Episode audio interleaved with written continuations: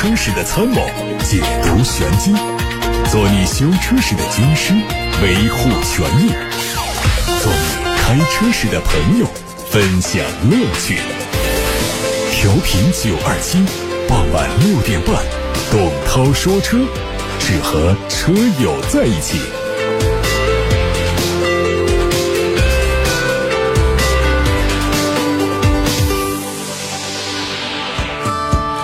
各位晚上好，欢迎来到六点半到七点半直播的董涛说车时间。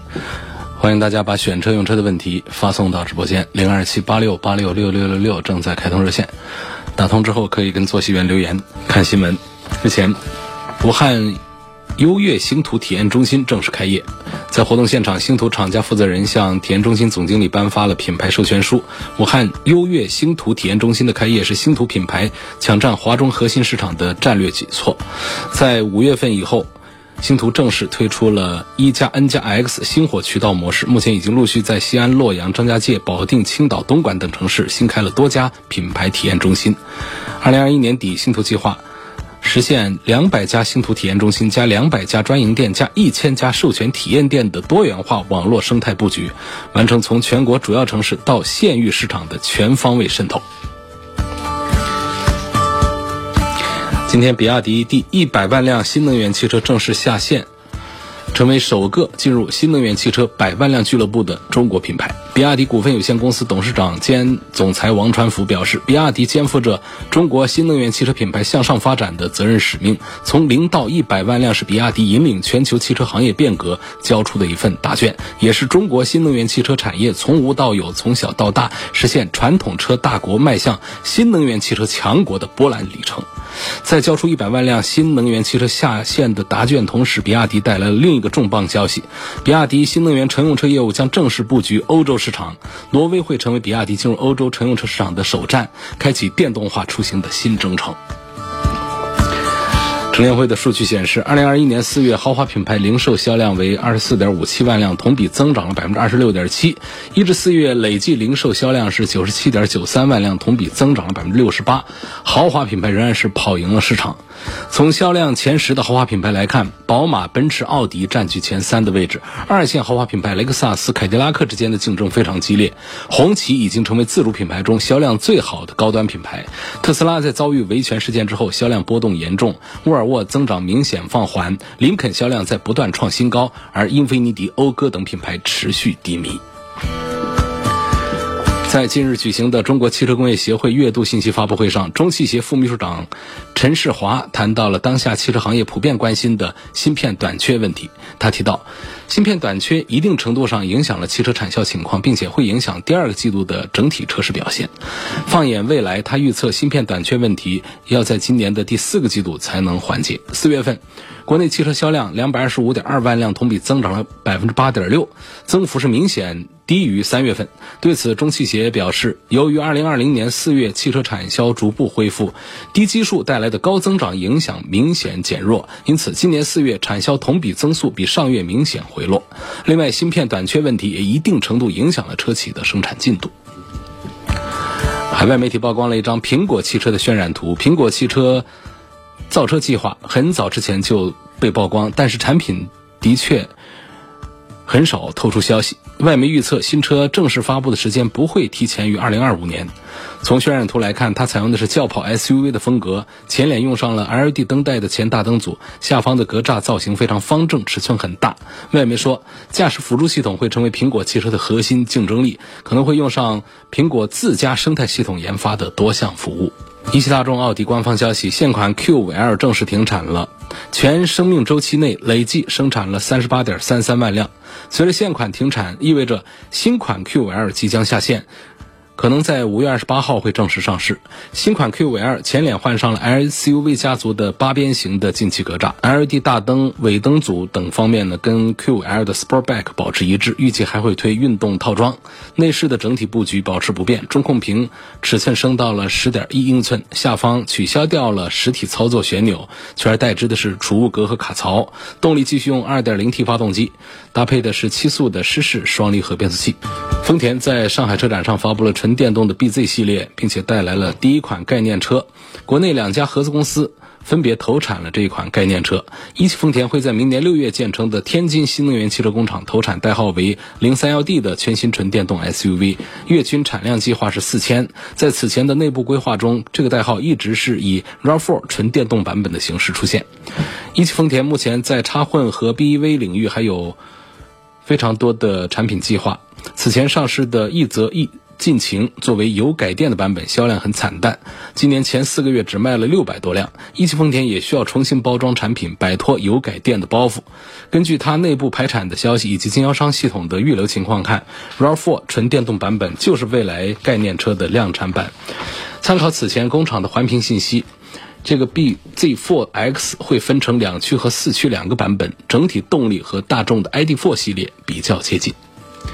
接下来解答大家来自八六八六六六六六楚天交广呼叫中心热线电话平台上的问题。这儿有张先生的话题，对比的是后期用车成本方面，红旗的 H9 2.0T 智联齐畅版和凯迪拉克 CT6，显然是红旗的要便宜一点啊。它和合资的普通品牌是比较相近的一个使用成本。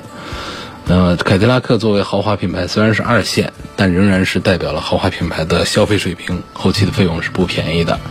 从性价比这个单元上讲呢，我就不赞成一定是 H9 了，因为从目前豪华品牌里面的价格体系和车的产品力的评估来看的话，凯迪拉克的 CT6 目前我说它排进前二是没有问题的，性价比真的是非常的不错。在这两个产品当中，我是一边倒的倾向于凯迪拉克的 CT6 多过于红旗的 H9。下面有个问题问我说，为什么我的车里面老是闻到有汽油味儿？这可能闻到这个味儿的朋友并不多啊，因为我们现在的汽车啊，不管我们是高档车、低档车，这个基础的密封啊做的都非常好。另外一个点呢，就是这个汽油的味儿是从哪儿来的？我们讲一下它的出处。大家都知道，一般的车是不可能在车厢里面闻到的，除非是我们那些密封不好的、比较陈旧那种小的货车呀等等的，呃，它才会有这个汽油味儿。一个呢是油管的这个地方的接口处出现渗漏，第二个是一些橡胶管路的老化，第三个呢是有一个东西，它叫活性炭罐。这个东西要出现问题的话，长期的加油过满，这活性炭罐里头啊，碳饱和来不及恢复活性。也会导致我们车厢里面反进来一些汽油的味道，另外也包括了汽油燃烧不好、燃油没有完全燃烧就排放出去等等这种情形，它都可能导致这个车厢里面有汽油味儿。所以说，我们的普通的乘用车、轿车，不管这个车是三五万块钱的还是三五百万的车，如果车厢里头闻到汽油味儿，那是要检查的，那是不对的。不是说汽车汽车，凡是烧油的车嘛，它车里有点味道是正常的。不对，有味道就不正常，要查我刚才说的这几个点是不是出现了问题。有个网友在董涛说车的微信公众号后台给我发了一个照片，他希望投诉申诉一下。他说我这在一个乡间省道上超了速，我觉得不合理。你怎么就不合理了呢？我们不管什么道路啊，不是说只有城市公路和高速公路才有摄像头、才有监控、才有。测车速的设备的，在很多的省道上也会有这样的测速仪，所以无论是在什么路上，按照国家的规定，超速就要受处罚。我看到你发过来的这个照片呢，下面第一呢显示了具体的路段、时间点、违法车辆的信息，还有就是超速的情形，就是超速。百分之二十以上未达到百分之五十的，罚款一百块钱，记六分。这个事情你为什么要申诉呢？你是觉得实际你没有跑那么快是吧？我放大一下看啊，目前从你发过来的图片上，违法处理的这个截屏上，我看不出有什么异常，因此我觉得超速了应该挨罚。改装这一方面那个问题啊，有位网友他说：“为什么不能改变轮毂的尺寸大小呢？同一款车不同的配置还能选配轮毂尺寸，为什么改装就不行？”没说不行啊，我们好多朋友他不搞改装，把个小轮毂换成个大轮毂，轮毂和轮胎得一块换，你不能说我只换轮毂不换轮胎。所以轮毂轮胎一块换四条胎四个轮子下来的话呢，可能花费也并不小。尤其是我们的改造呢，通常是往大里改，不会往小里改，它贵。第二个是往这个好看的、往品牌上改，往往这个锻造上改，往这个扁平比的轮胎上改，所以这一套成本下来它是不便宜的。你要改的话呢，首先是遵循一个合法的一个原则。因为明显改变车辆的外观，包括轮毂的尺寸等等款式，实际上是这个在我们交管体系里面它是不合法的。虽然说我们最近从去年开始呢，这个汽车改装这个国家的控制方面已经放松了很多，但是这个改装呢还是得你不能太夸张、太过分。第二个点呢，就是我们要遵循一个安全行驶的原则。就是你这个轮毂的大小、轮胎的大小的改造，不能完全以美观为准，有时候会影响我们的对车辆的驾驶控制的。第三个就是我们要找到一些正规的产品，因为现在市场上水货这个锻造啊这样的很多，价格不贵，然后让大家来尝个鲜。实际上呢，它搞不好还不如我们的铝钢圈那么的扎实。有时候在一些颠簸的路面呢，坑洼呀。等等一些情形下，它会出现破碎，这带来的后果是比较严重的。所以改轮毂还是要舍得花钱，找正规的品牌，呃，然后正规的大店，能够一次性的做好。下面有个朋友又跟我发来一个信息啊，就说到了广州南沙又有一辆特斯拉失控撞树起火。哎，这个信息我今天也看到了。我昨天刚刚说，我昨天开一天会，我没在网上看。然后就有朋友告诉我说，浙江台州那边有一辆特斯拉失控，啊，当然现在我们准确的官方表述只能用疑似失控啊，就撞倒了两名警务人员，其中有一名呢确认殉职，另外一位受重伤。啊，昨天我们在节目当中，好多朋友都提醒我有这么一件事儿，我在节目里也跟大家大概的介绍了一下，而且介绍的出处都来自于我们的官媒，所以现在呢，我今天确实又看到了今天。发过来的视频，但这个视频呢，我们不能确定是在哪儿，也不能太准确确定就是今天。但总之呢，确实看到了一辆特斯拉飞快的速度冲到一辆正常行驶的车前面去。这个行驶车辆呢，它是带着行车记录仪的，所以记录下来了特斯拉一路狂飙，并且撞树，然后骑在树上，最后失火的燃烧起来的这个全部过程。那目前官方的结论没有出来，我们不能武断的说这又是刹车失灵，这又是整车失控，这又是怎样怎样，这样说法是不负责任的。但确实，就是今天网络上又在流传一个全新的特斯拉高速撞树，并且燃起熊熊大火的这么一段视频。我这一段表述是没毛病啊，挑不出毛病来，既没说它失控，也没说它刹车失灵，但是视频上确实是高速撞树，然后起火。下面有个问题，苏先生他通过八六八六六六六六留言提过来，他希望能够对比一下新途观 L 的 1.4T 和 2.0T。呃，动力上的选择呢，这是一个基本的，就是我们需要这样的 SUV 呢，能够动力储备更充沛一点。所以呢，那个 1.4T 的这个呢，我觉得还是作为一个最后选，因为。其实我们买它 2.0T 的低配呢，跟这个 1.4T 的，其实在最终的成交价格上是非常接近的，只有小几千块钱区别，甚至于可能 2.0T 的讲得好的话，它还会更便宜一些。但是它的配置要比这个 1.4T 的这个最低配的这个 1.4T 的智享版配置是要低一点，但是它这个动力储备是还是要充沛一点、大一点的。因此，我不赞成买 1.4T 的途观 L。我建议还是应该买 2.0T 的途观。哪吒的 U Pro 这个车怎么样？U Pro 这个车刚上还不错，呃，在座舱方面呢，它有一些亮点，比方说它具备了人脸识别的功能啊，可以通过记忆不同用户的座椅使用习惯来实现座椅的自动调节，包括标配了 L2 加级别的智能驾驶辅助系统。啊，包括了自适应巡航啊、自动紧急刹车等等十多项功能配置也都带上了。续航上呢，这个哪吒系列一直都还是挺硬核的啊。哪吒 U Pro，它可以在 NEDC 工况下最高有六百一十公里的续航里程。所以哪吒 U Pro 这款车十万起步。提醒大家可以关注一下。董涛说车微信公众号有位网友说，汽车尾气对健康的危害有多大？我晚饭之后习惯散步，有时候在小区里，有时候在马路上。家里人总是对我说少到马路上去，因为汽车尾气对健康的影响很大。我想问问主持人，汽车尾气对健康的影响到底大不大？我肯定不能说不大呀。但是大家就生活在这样的环境当中，尤其是我们最辛苦的交警，我们的交通协助人员。还有我们的环卫工人，我们路面作业的很多的岗位，其实都是生活在这样一个汽车尾气排放的对健康的一个污染当中。那包括我们只要出门，也都没有办法完全躲避汽车尾气对于我们身体健康的侵害。那么这个程度呢，这有重有轻。我觉得在媒体上公开的讲，它肯定是对身体是有伤害。但是我们也不至于说就因此就不出门，就捂着口鼻，这个那也不现实。尾气排出来的，如果说我们的车性能比较好的话呢，实际上它排出的碳呐这些东西呢，其实还在一定的安全值的范围之内。但是有一些环保做的不好的车，那排出来的东西呢，确实还是对于我们身体的伤害还是比较大的。因此呢，像这种遛弯儿散步的话呢，最好还是在树木比较多的地方。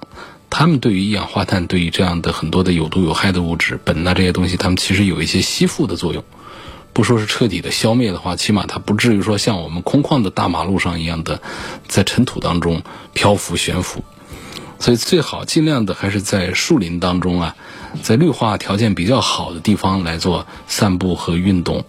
这种散步和运动呢，对于氧的要求高一些，所以对空气质量的要求还是高一些。那么我们平时正常的出行办事儿、外出交通，不必要说是谈汽车的尾气色变。二零二一款的 V V V 六开了十一个月，两万公里，烧机油是三千公里，一点五升。到四 S 店检查，厂家同意换发动机。我想问，换车可能吗？说换发动机属于大修了，对以后卖车有影响吧？我还有什么要注意的？这个太谨慎了一点啊，或者说用一个什么样的词呢？可能说出来这个词听起来不大高兴，有点矫情了啊。首先讲啊，烧机油的程度，国家没有标准，厂家不给你换发动机，就给你修一下，甚至不修，他就说这是正常范围，你打官司都打不过，因为没有标准。没有处罚的出处，这是我讲的第一个意思。第二个意思呢，就按照我们现在大量的烧机油的情况来看啊，你三千公里一点五升，我们一个车里面加个四五升油，你这都能干一万公里，机油还没烧完。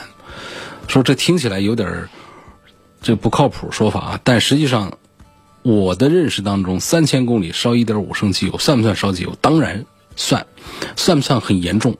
它就不算。你在一个保养周期之内，机油尺不一定能够接到底。我们现在多少车跑个几千公里、三千公里、五千公里，它机油都没了，它得时不时的添加呢。想想那些人是怎么过日子的。那第三个点，厂家同意换发动机，这我很意外。我们哪一个品牌会这么的宽松？三千公里烧一点五升机油就给你换一个发动机，这已经是非常的善良了，非常良心的一个 4S 店了，就去换了吧。第四个点呢，就是关于换车这样的需求。就这车开了十一个月，两万公里，有点不想要了，换个新车。国家三包法规里面对于质量问题退换新车有明文的几个条款的规定，那些条款都还比较严格，所以像你这种情况，三包法规里面是排除在外的，不属于符合免费退换车的条件之列。所以这个事儿。我那个词可能说的不太好听啊，但准确的表达了您现在所处的这个状态。呃，这车就换一个发动机好了，好吧？我刚才用的那个词矫情，希望不要生气。花五十二万多买一辆宝马的五三零 Li 高配，值得不值得？说这个高配低配啊，差价有四万块，给的配置还挺多的，这些配置值不值四万块钱？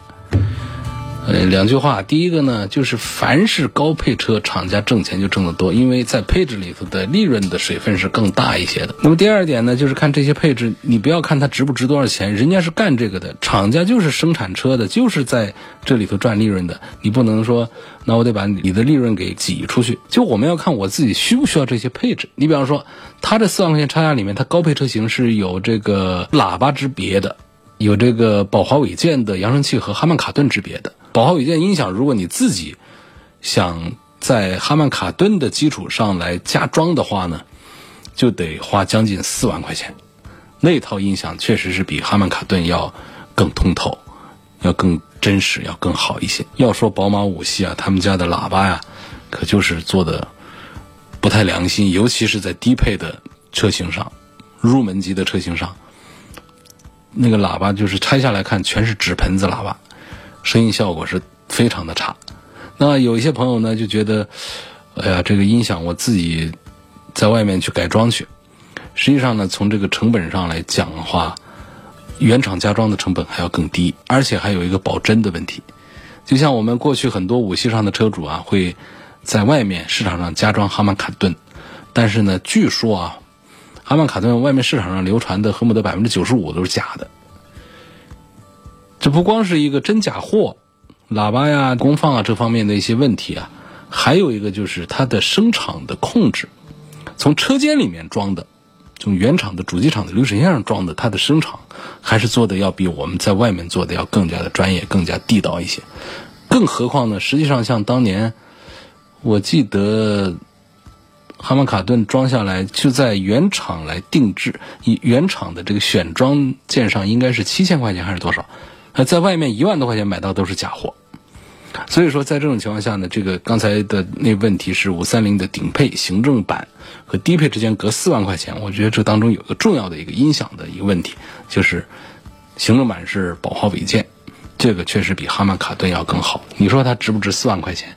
耳朵里听的这个东西啊，它其实是很难来有一个比较客观的一个估值，说它值多少钱，这是一种主观的认识。回到我的一个重要的观点上，就是你不要去想象这厂家挣多少钱，在这件事上啊，它是意识形态东西，就是我们主观上你是否需要这个高端的音响，是否能够感受到那个高端音响带给你的快乐，如果是的话，这个钱就值得。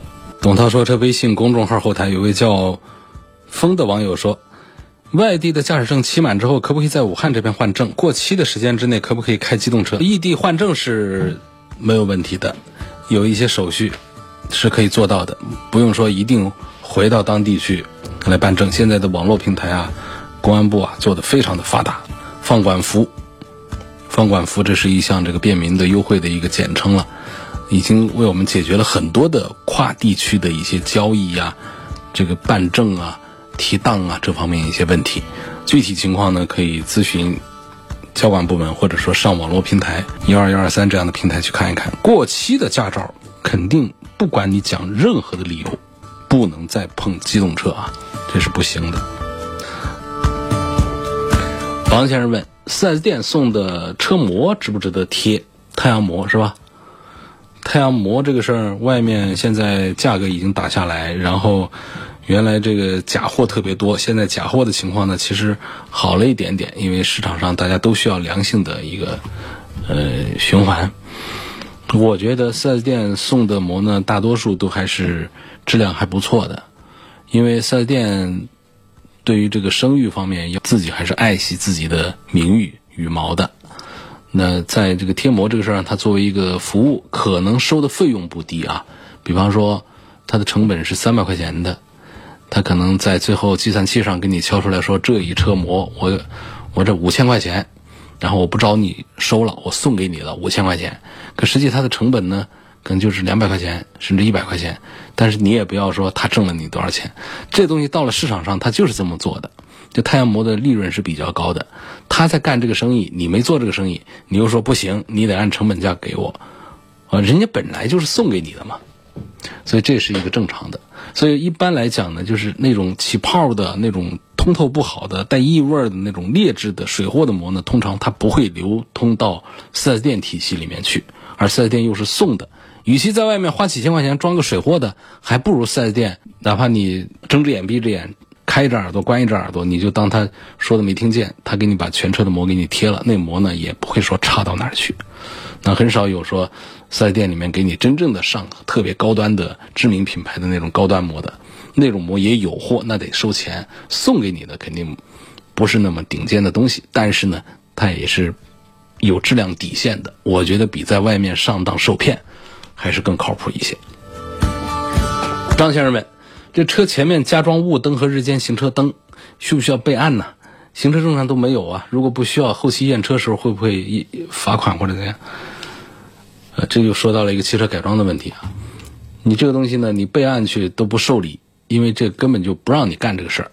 谁说你这车上可以随便加装灯啊？这些东西产生光污染呐，包括连接的线路的一些呃风险、火灾隐患等等，这其实都是有问题的。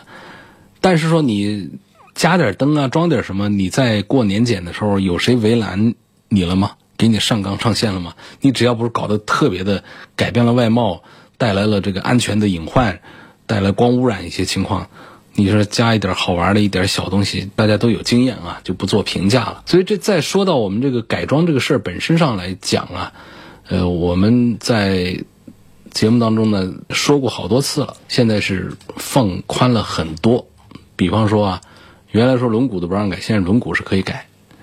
轮但是呢，轮毂的大小尺寸你得跟登记证书上一致，你不能说我十八寸我把它换十九寸，这其实是违反我们的相关法规的。但是实际上十八换十九是不是就被处罚了？因为他看的不明显。好，你把这个十八你非得给他整二十二，那这就是明显的违规了。其实按照现在的这个新的放宽之后的改装法规啊。你四个轮毂只要尺寸上和这个登记证书上的规格一致的话，你四个轮毂的花色不一样，它其实都不要紧。另外呢，现在可以加行李架，可以加侧面的脚踏板，这对很多 SUV 和 MPV 车来说呢，就是你的车行李架高度控制在一个范围之内，你的侧边的宽度控制在一个数值之内，呃，这是不违规的。具体的数据呢，大家去查一下。应该行李架的高度不许超过三十公分，侧面的宽度啊，行李这个侧面的脚踏板的安装宽度不能超过五公分。另外，车的颜色都可以改，你喷漆可以，你贴膜可以，都行。改颜色，前提必须改完之后十天之内到车管所去变更车辆信息。但同样还要提醒啊，你不要说我给它喷的我类似警车，我类似消防车，这样车辆颜色那是过不了的啊。然后包括中网、前后杠，现在都可以改，但是尺寸又有要求，就跟轮毂一样的都有尺寸要求。你安装的新中网和保险杠，你不能改变原车的长度和宽度。还有一点，车标不许改，你不能像个众泰似的，你把它改成保时捷，变成保时泰，这是不行的。包括有一些拖车钩啊等等，俗称流氓钩等等，都不能安装。所以总之呢，就是改车玩归玩啊，合法情况下对车子一定程度的外观升级提升也是蛮不错的。但是千万注意不要影响车辆的安全性能以及主要的外观特征，否则你在路上被交警盯上，那吃罚单没人帮得了你。今天就说到这儿吧，感谢各位收听和参与晚上六点半到七点半钟直播的。董涛说车，错过收听的可以通过董涛说车的全媒体平台找到我的专栏，收听往期节目的重播音频。董涛说车全媒体平台广泛分布在微信公众号、微博、蜻蜓、喜马拉雅、车家号、一车号、百家号、微信小程序、梧桐车话等等平台上。明天同一时间六点半钟，董涛说车，不见不散。